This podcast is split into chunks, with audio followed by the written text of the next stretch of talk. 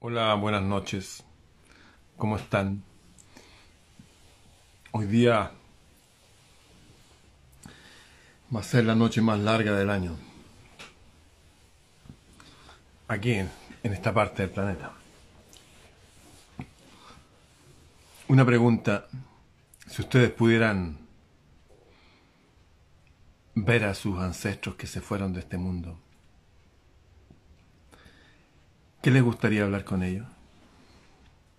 Si pudieran ver a sus padres que se fueron, padre, madre, o a sus abuelos, ¿qué les gustaría hablar con ellos? Si incluso pudieran ver a sus bisabuelos, esos que ni siquiera conocieron, o tatarabuelos, o más allá. Si de repente llegaran a una mesa donde hay puros hombres potentes y mujeres power y son sabios y prósperos y están en un mundo mejor y pudieran estar ahí con ellos, ¿qué les gustaría hablar con ellos? ¿Qué les gustaría preguntarles? Y se supieran que tienen un ángel guardián y se pueden comunicar con él, ¿qué les gustaría preguntarle? Y si tuvieran acceso a la divinidad misma, al rey y la reina del universo, con todo su corte del paraíso, como decía Juana de Arco, si pudieran estar ahí en armonía, en paz, y hablar con ellos, ¿qué les gustaría decirles a ellos? ¿Qué preguntas les harían?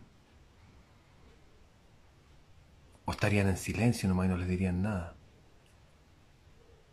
Bueno, si es fácil o difícil pensar en una pregunta, si solamente estuvieran con ellos, poder estar con ellos un instante, ¿les gustaría estar un instante con ellos? Con sus parientes idos, incluso los que desconocen, con sus ángeles o cortes de otros reinos, la corte de un reino poderoso celeste, así como el más excelso sueño de infancia, un reino bueno, de verdad. Si pudieran estar en un momento ahí, ¿qué harían? Tengan eso en mente, ¿eh? porque se los voy a volver a preguntar en un rato. Tengo al lado mío algunos objetos que tomé de mi casa azarosamente. Tengo una pirámide tengo la imagen de uno de los antiguos faraones de Egipto. Este lo esmalté yo hace años. Me dio por pintar una época y por hacer cosas de arte. Y tengo acá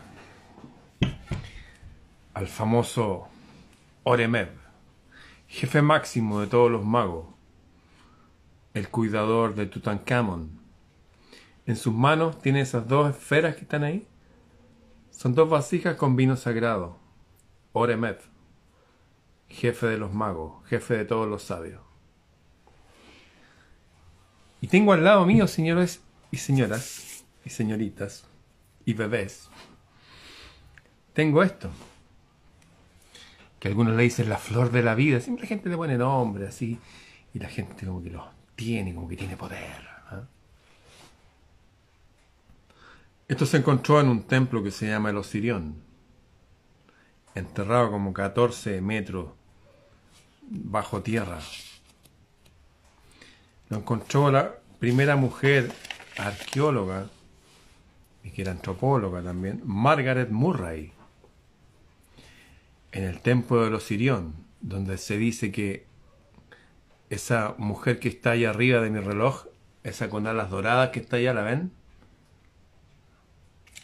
Dicen que esa mujer resucitó a su esposo,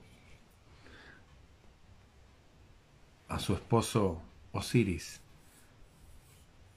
que el hermano malo lo había asesinado. Y esto está grabado en un una columna de granito rosa que es lo más duro que viene después del diamante. Y está grabado con algo que parece un láser, porque está grabado para adentro, no está pintado. Si uno mira esto, puede ver un cuadrado aquí adentro. Aquí están muchas figuras geométricas incluidas aquí. Bueno, estas culturas antiguas que nos heredaron esto, que hay registros de ello incluso aquí en Chile, en la cueva que está en la casa de Tingiririca se llama, la pueden buscar, casa de Tingiririca. Hay una estela egipcia con lenguaje libio, lenguaje de la reina de Egipto que era de Libia que dice que el navegante Maui y el almirante Raza tomaron para la corona egipcia como límite sur ese río de ahí. Egipcio en Chile, en América, en Sudamérica, egipcio, año 234 a.C. Interesante, ¿eh?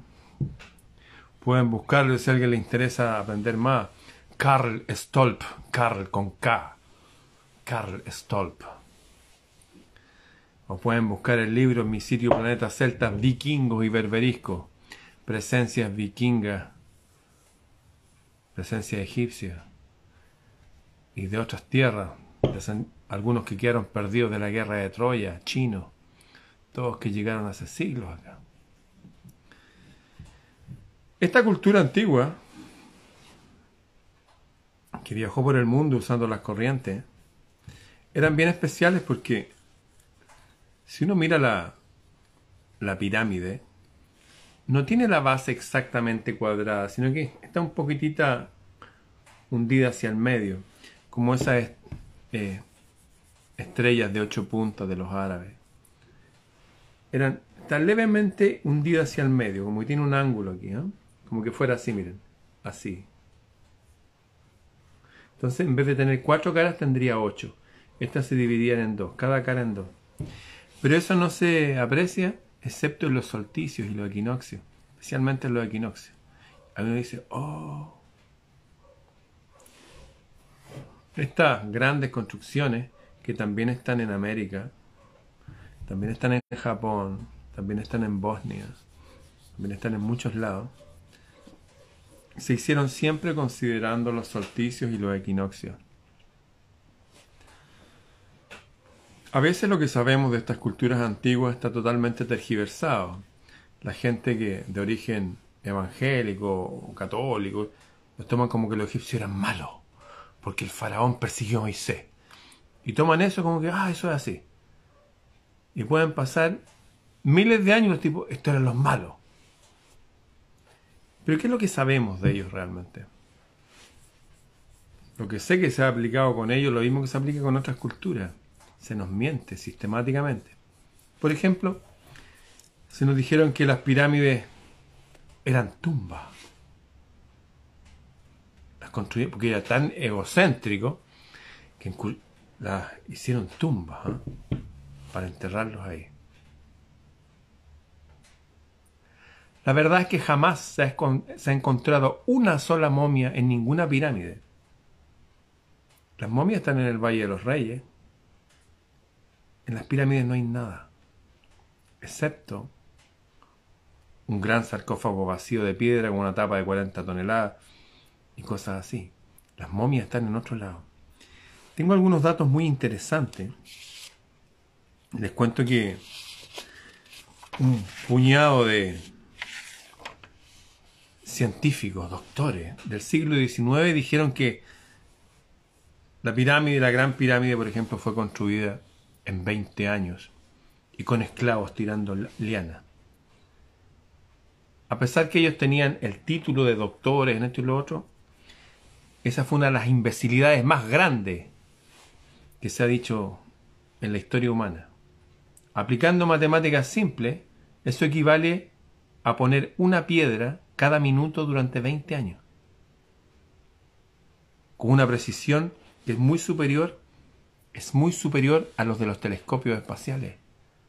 Así de perfecta es la pirámide. Repito, si lo hubieran hecho en 20 años, significaría poner una piedra cada minuto, con una precisión, pero de máquinas de, para hacer cirugía óptica. Así, ¿Se puede hacer eso? Capaz que con ladrillo se pueda. Pero resulta que cada piedra pesaba 40, no 40 kilos, 40 toneladas. ¿Entiendes? Hay algo raro que no nos han dicho. Lo que sí sabemos es que todos los antiguos hablan de épocas de oro. Épocas de oro, épocas maravillosas, épocas de tecnología, de amor, paz, y donde había una diosa, una diosa celeste, la Magna Dea de los romanos, la Isis de los egipcios, la Freya de los vikingos. Llámelo como quiera. Pero hay una época maravillosa en la antigüedad, de la cual se nos oculta detrás de un montón de mentiras. Miren, les voy a hablar algunos datos. Bueno, esto fue porque el hermano de Osiris lo mató, ¿ah? Y aquí, en este templo, se resucitó a Osiris.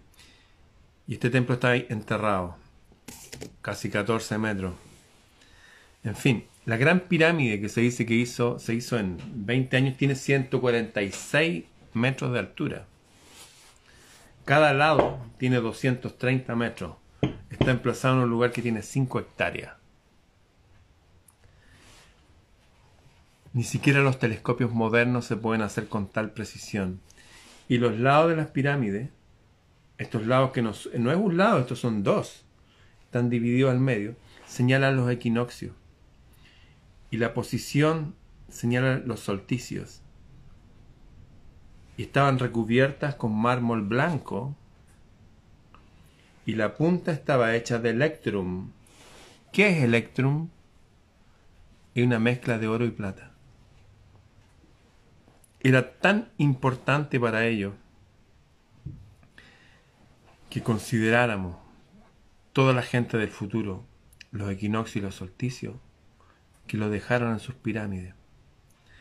Después vinieron otros después de ellos, que siguieron considerando la, la misma situación celeste para construir sus ciudades, como Santiago de Chile, la ciudad donde vivo, o como la ciudad de Quito, o como Machu Picchu.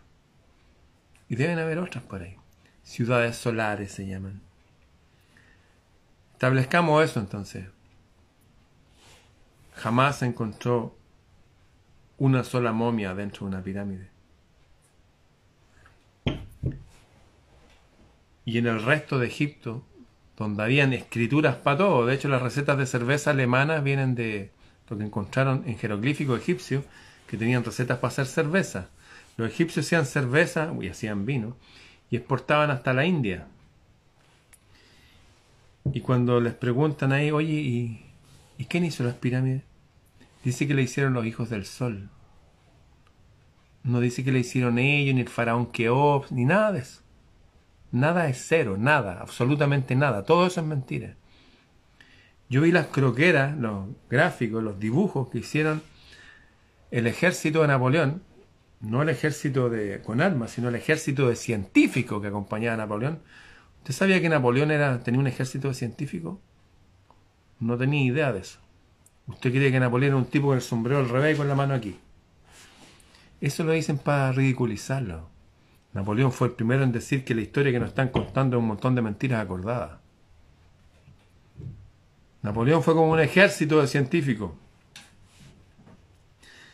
Y en las croqueras de ellos habían no una esfinge, habían muchas esfinges. Y las esfinges tenían cabellos de mujer y pechos de mujer. Eran súper atractivas, hermosas las estatuas. No sé qué pasó después. No hay ninguna de esas. Hay una esfinge con la cabeza más chiquitita, como que la, la cincelaron y le sacaron los pechos y la cabeza. Le hicieron una cabeza más chica. Hay algo raro que pasó en Egipto. Pero aun si no supiéramos nada de ello y solamente nos quedáramos con esto, dejaron marcadores que van a durar miles de años, millones de años, para que consideremos los equinoccios y los solsticios.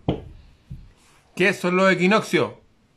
Son los días cuando la noche y el día tienen la misma duración ¿Qué son los solsticios? Son los días cuando la noche es muy larga, como esta, es muy pequeñita, y el día es muy largo, cuando no hay armonía en eso. Sucede una vez cada tres meses un equinoccio, un solsticio, un equinoccio, un solsticio. En el equinoccio el sol se pone justo en el este.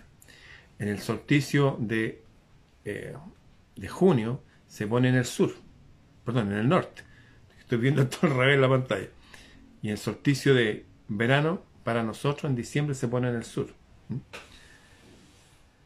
Hoy día realmente sería el centro del invierno. Porque después de tres días más, el solsticio dura tres días. Va a ser martes, miércoles y jueves. El viernes ya el sol va a estar más cerca. Y el sábado más cerca. Y cada día que pase va a estar más cerca de nosotros en el sur. Y más lejos de ellos en el norte. ¿Se entiende? Para ellos era importante esto. Pero era importante para que consideráramos las estaciones del año. Era tan importante eso como para hacerlo en piedra. Era tan importante que lo repitieron los celtas con sus dólmenes, los chinos con sus ciudades sagradas, los mayas, los aztecas, los incas. ¿Era tan importante para hacer eso? Bueno, la pregunta que le hice al principio, si ustedes tuvieran la posibilidad de hablar con sus parientes que se fueron, ¿qué les dirían? Y los parientes que ni siquiera conocieron, si tuvieran la posibilidad de ver a sus ángeles, o al reino celeste al cual pertenecemos, que usted conoce como Dios, que como se lo conté, la palabra Dios es un plural, como la palabra ejército, como la palabra clan, como la palabra tribu. Si usted pudiera estar y decir, wow, este es mi mundo, aquí pertenezco, ¿qué le preguntaría a sus pares, a sus parientes, a su linaje? ¿O qué le gustaría hacer? En todas las culturas se hablaba que cuando llegamos allá de vuelta nos reciben con una fiesta. ¿Qué le parece? ¿Se fijaron esas fiestas de Año Nuevo que hacen, no sé, en Australia? Con todos esos barcos tirando fuegos artificiales. Esa fiesta no es nada comparado con la fiesta que le van a hacer a usted cuando vuelva a su mundo con lo suyo. Ya haya terminado esta estadía en este planeta extraño donde estamos aprendiendo lo que es el bien y lo que es el mal. Para eso estamos acá. ¿Por qué venir a aprender eso acá? Porque si yo hiciera un ser, por ejemplo, yo lo hiciera a él, dijera, ya, tienes que ser un buen hombre. Listo. Tienes que ser una buena persona, un buen individuo. Y el tipo lo hiciera, sería un robot. Él tiene que elegir el bien con su libre albedrío. Si yo hago algo que funcione perfectamente y que sea bueno, estoy haciendo un robot. El motivo por el cual estamos acá es porque estamos aprendiendo. Es una escuela para aprender. Aquí están mezclados la luz y las tinieblas, el bien y el mal. Y la idea es que aprendamos y los que aprendamos y saboreemos y veamos que es bueno ser virtuoso. Es bueno buscar la belleza y la verdad y la sabiduría y la paz y la armonía. Para eso, dicen todas las culturas antiguas, que les es dado un pasaje que se abre en el cual podemos ir allá. De lo contrario, volvemos acá, nos reciclamos, hasta que aprendemos. Es tan simple como eso. Y se dice que los equinoccios y los solsticios son aquellas fechas en que estos seres humanos, hombres y mujeres que están aquí, tienen la posibilidad de autogestionarse, autorresetearse, de autoexaminarse a la luz de la verdad de nuestros ancestros y en armonía con ellos. Se dice que el velo entre este mundo y el mundo invisible es más delgado que uno especialmente puede hablar con los ancestros, con la divinidad. Pueden llegar a acuerdos, pueden llegar a, no sé, desde pedir ayuda, agradecer cosas, decir las cosas no dichas, vaciar cualquier tipo de ansiedad o construir cualquier tipo de relación de aquí para el futuro en armonía, siguiendo el lineamiento de los ancestros. Es un momento de hacerse cargo de uno mismo, pero con ayuda celeste, con ayuda divina. Algunos en estas fechas solían escribir, mira, te agradezco por lo siguiente, estoy muy agradecido por esto, esto, esto y esto otro. Y para ser sincero, siento que necesito esto, esto, esto, otro para mí. Y si usted es jefe de, su, de su hogar, mira, y pienso que mi esposa estaría muy bien si consigue esto, y mis hijos que necesitan estudiar y no quiero tenerlos en el sistema, qué sé yo. Es el momento de ir al contactarse con el general en jefe allá arriba y ordenar, ordenarse. Esos son los equinoccios y los solsticios. Ciertamente influyen en las épocas de siembra y de cosecha. En esta época, las semillas que cayeron en otoño junto con las hojas y la hoja encima se ven humedecidas. El trabajo es invisible. De aquí a tres meses más se ven los brotes de lo que uno plantó. En este caso del solsticio de invierno para nosotros en el sur del mundo, es el momento de, si, le queda alguna cosa por sembrar, que quería aprender, es el momento de hacerlo. Y después solamente eh, trabajo interior, eso. Es el momento de, de soltar todo lo superfluo y quedarnos con lo esencial, como los árboles que sueltan sus hojas. Y es el momento de alimentarnos de lo que ya tenemos. No es el momento de hacer grandes proyectos, no, no, no. Es un momento interno, donde desde el mundo invisible se gesta lo visible. Es un momento de comunicarnos hacia el interior. Me acuerdo que en la filosofía de Rudolf Steiner y de esos colegios que seguían por esa filosofía alemana, es el momento de todo, todo lo indoor, adentro de la casa. Quiere escribir, dibujar, leer, todo eso ahí, planear, todo eso psíquicamente, usar todo eso, descansar, ese es el momento. La primavera es al revés, pues la época de mostrarse, las primeras eh, luces, y ya el verano son los frutos de ya lo que hizo. Después viene el otoño, guardar energía para el invierno en el que estamos. Los solsticios y los equinoccios tienen que ver con épocas del año, de siembra y de cosecha, pero tienen que ver con estas grandes puertas que nos dejaron los antiguos para comunicarnos con nuestra base allá arriba, o donde crea usted que está la base celeste de la cual venimos. Algunos le llamaban el reino de los cielos, algunos le llamaban el Valhalla, el paraíso. Da lo mismo, pero un lugar del cual pertenecemos y provenimos y estamos aquí aprendiendo, estudiando. Los antiguos nos dejaron señales en todos lados, incluso en el año mil, por ahí, mil y tanto,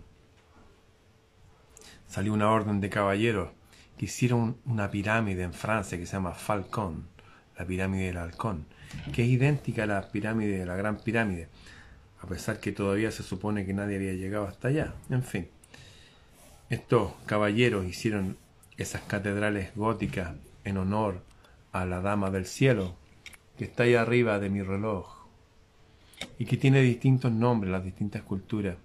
También la pueden ver allá entre los focos, esa estatua blanca, es la Venus. Venus, la que salió del mar. ¿Qué significa María? La que salió del mar. ¿Cómo se llama Isis? Isis Mary, Isis la que salió del mar.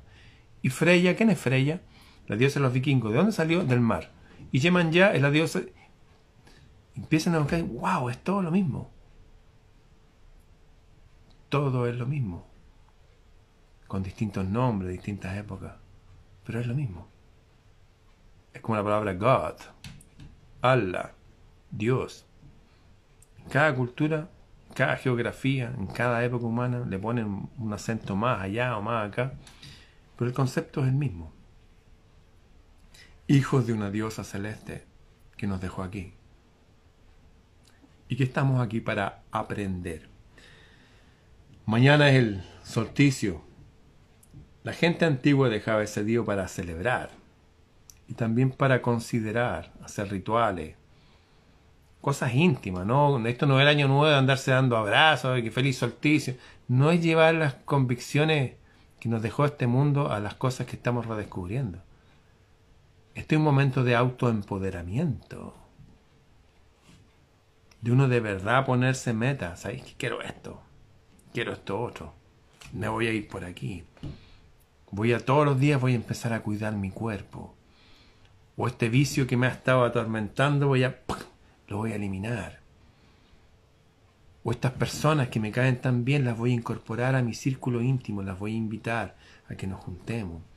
O estas personas que llevan tanto tiempo acompañándome y que no me dejan avanzar, con el dolor de mi corazón voy a tener que decirle, hasta aquí no más llegamos, porque la amistad de ustedes no me hace bien. Es el momento de empoderarnos.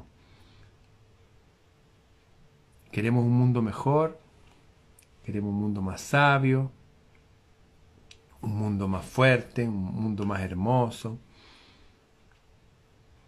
Nosotros no vamos a cambiar ningún mundo.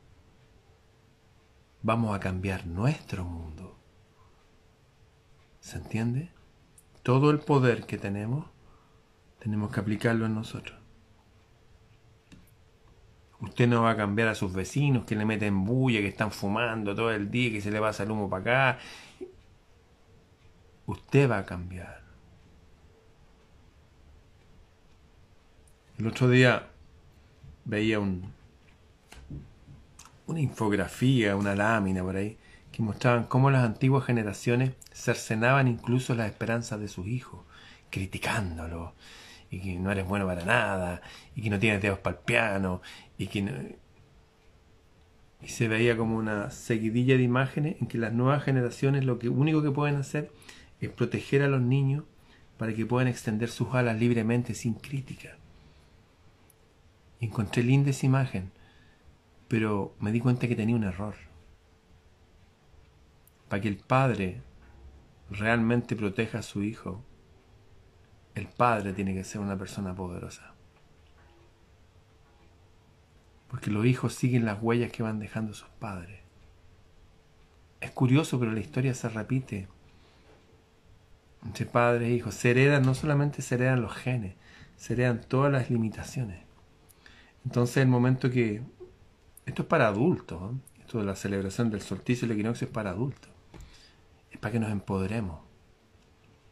Queremos un mundo realmente que haya un buen futuro. Los niños no son el futuro. Si esos son el futuro, estamos perdidos. Los niños son una tabla rasa. Si ustedes le dicen que pueden elegir su sexo, van a creer que eso es verdad. Y si estás usado por todos los medios de comunicación y por todo el arte y todas las cosas, peor. El futuro somos nosotros. Si somos adultos empoderados, esa vibra, esa aura que vamos a irradiar, no solamente le va a llegar a nuestros hijos, le va a llegar a todo el que tome contacto con nosotros. Veámoslo de esta manera. ¿Le gustaría caminar por la calle y encontrarse con un ángel? Un ángel de verdad. ¿Qué le gustaría hablar con el ángel? ¿Qué le preguntaría? ¿Cree que este mundo sería mejor si hay más ángeles? Activos, visibles tal vez. Bueno, usted tiene la posibilidad de ser luz en este mundo. ¿Te quiere más luz en este mundo?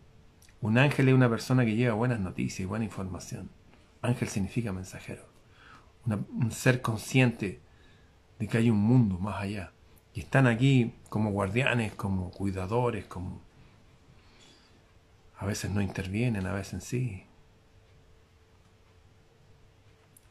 Uno puede hacer el cambio. De uno parte el cambio. No va a venir ningún gobierno, ningún líder religioso, no va a venir nadie. No ha venido nadie en 3600 años, excepto algunos avatares cada cierto tiempo. Léase Jesús de Nazaret y algún otro por ahí. Los cambios los producen los individuos. Los individuos despiertos, los individuos empoderados. Mañana es un día de considerar con, juntos, siderar, mirar el cielo, Mañana es un día de juntos mirar el cielo. Y desde el primer rayo de sol, decirle ahí, heme aquí, aquí estoy. Guíame, úsame, ilumíname, protégeme. De agradecer al cielo, de pedir, de unirse. Algunos usan las técnicas yógicas para unirse. Otros usan meditaciones y todo. Está bien, cada uno según sus ritos, sus culturas, sus misterios. Pero el hecho cierto es que mañana es solsticio en todo el planeta. Todo el planeta. Y mi ciudad se diseñó considerando la salida y la puesta del sol en este día. La ciudad de Quito, Machu Picchu, bueno, exactamente Luxor, y donde están las grandes pirámides, y Stonehenge, en Salisbury, en Inglaterra, y un montón de lados más, donde están estos marcadores celestes que nos dicen, hey, acuérdense, los solsticios, los equinoccios, ustedes pertenecen al cielo. No hay nadie muerto, están todos allá. Es el momento de comunicarse. El velo es más delgado. Recuerdo había un, un libro que le hicieron película que se llama Las Nieblas de Avalon. En que Avalon estaba Viviana, y la jefa de las sacerdotisas, con las sacerdotisas eran donde iban los Meridin, que ya les conocen como los Merlin, que eran los magos y los consejeros de los reyes antiguos, antes que llegaran los jacobitas y toda esa gente con esas piedras y con otras cosas, y el dios de los ejércitos. Antes de todo eso había un mundo más armónico. Y se ve ahí en ese libro y en esa película que en el día del solsticio ellos estaban en su isla mágica, que lo pueden buscar en la mapa antiguo. Algunos lo llamaban Brasil, como Brasil, el país, la isla antigua de Brasil, una isla que aparecía y desaparecía. Estaba oculta detrás de la niebla. Algo así también lo quisieron hacer como una superhéroe mujer hace poco también. Islas tapadas por la bruma. Bueno, y en ese día andaba un, joven soldado despistado y se acerca a un lugar porque sentía algo y del otro lado lo estaban mirando, como quien ve a través de un espejo de estos que por un lado son espejos y el otro no puede ver. Algo así. El velo es más delgado. Así que, si no es su cultura, no importa, no pierda tiempo en seguir viendo este video, vaya a saber otra cosa. Pero si le resuena en su alma y necesita comunicarse con su papá, con su mamá, con sus abuelos, o con la divinidad directamente, o con la fuente de energía, si su cultura la, interpreta de esa forma. Cualquier día puede hacerlo, ciertamente, pero mañana es el día, el día. ¿Mm? ¿Le quedó claro? Yo generalmente subo un cerro, la gente me decía, pero en mi país no hay cerro. Sí, no es el día de subir cerro, el día de comunicarse con la divinidad. Un cerro uno más está más cerca del cielo, está más lejos de la gente. Uno puede hacerlo hasta en el baño de su trabajo. O en un instante, si usted está en la cárcel, un instante de recibir una brisna de sol tal vez, un instante de paz. Es un momento de hacer un llamamiento a todas las fuerzas positivas y celestes, porque estamos en un momento oscuro de la humanidad. Claro, yo tengo prendidas estas luces ahora con ustedes, pero hay gente que está desesperada, hay gente muerta, hay gente dañada en su psiquis y en su biología. Ustedes saben de lo que estoy hablando. Hay gente que les cercenaron la posibilidad de tener hijos para siempre. Si quieren tener hijos van a tener que pagar porque les metieron cosas en su organismo para... El mal es así.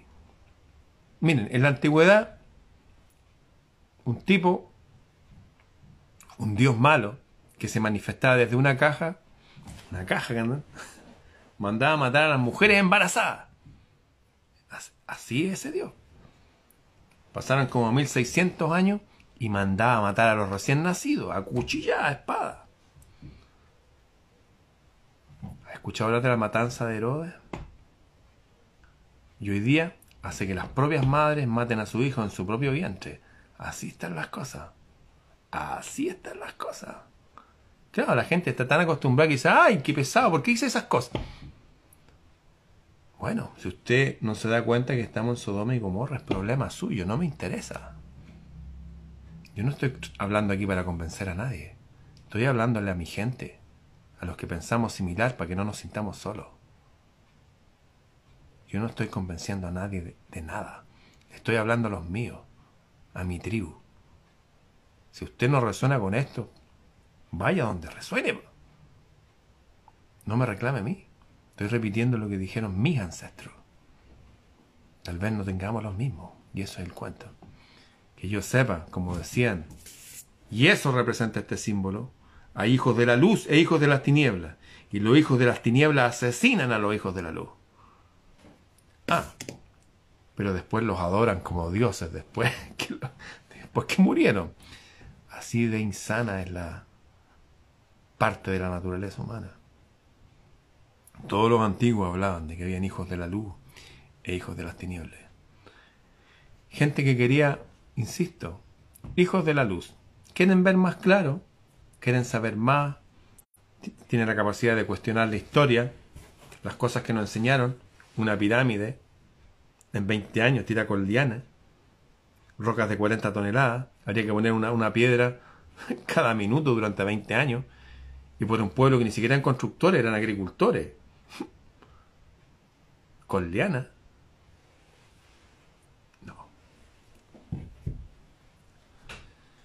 Hubieron razas antiguas, que es la época de oro, que está en toda la historia humana.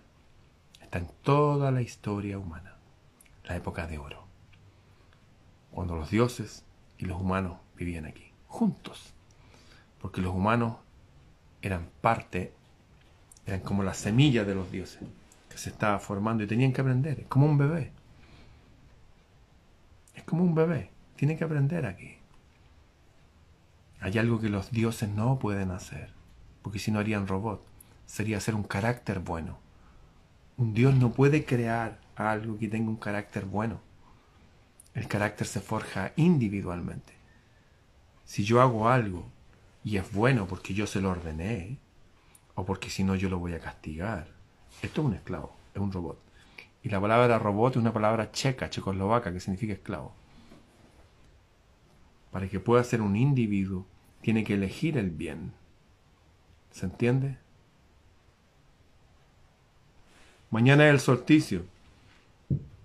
Usted si quiere sube un cerro mañana o pasado, el jueves o qué sé yo.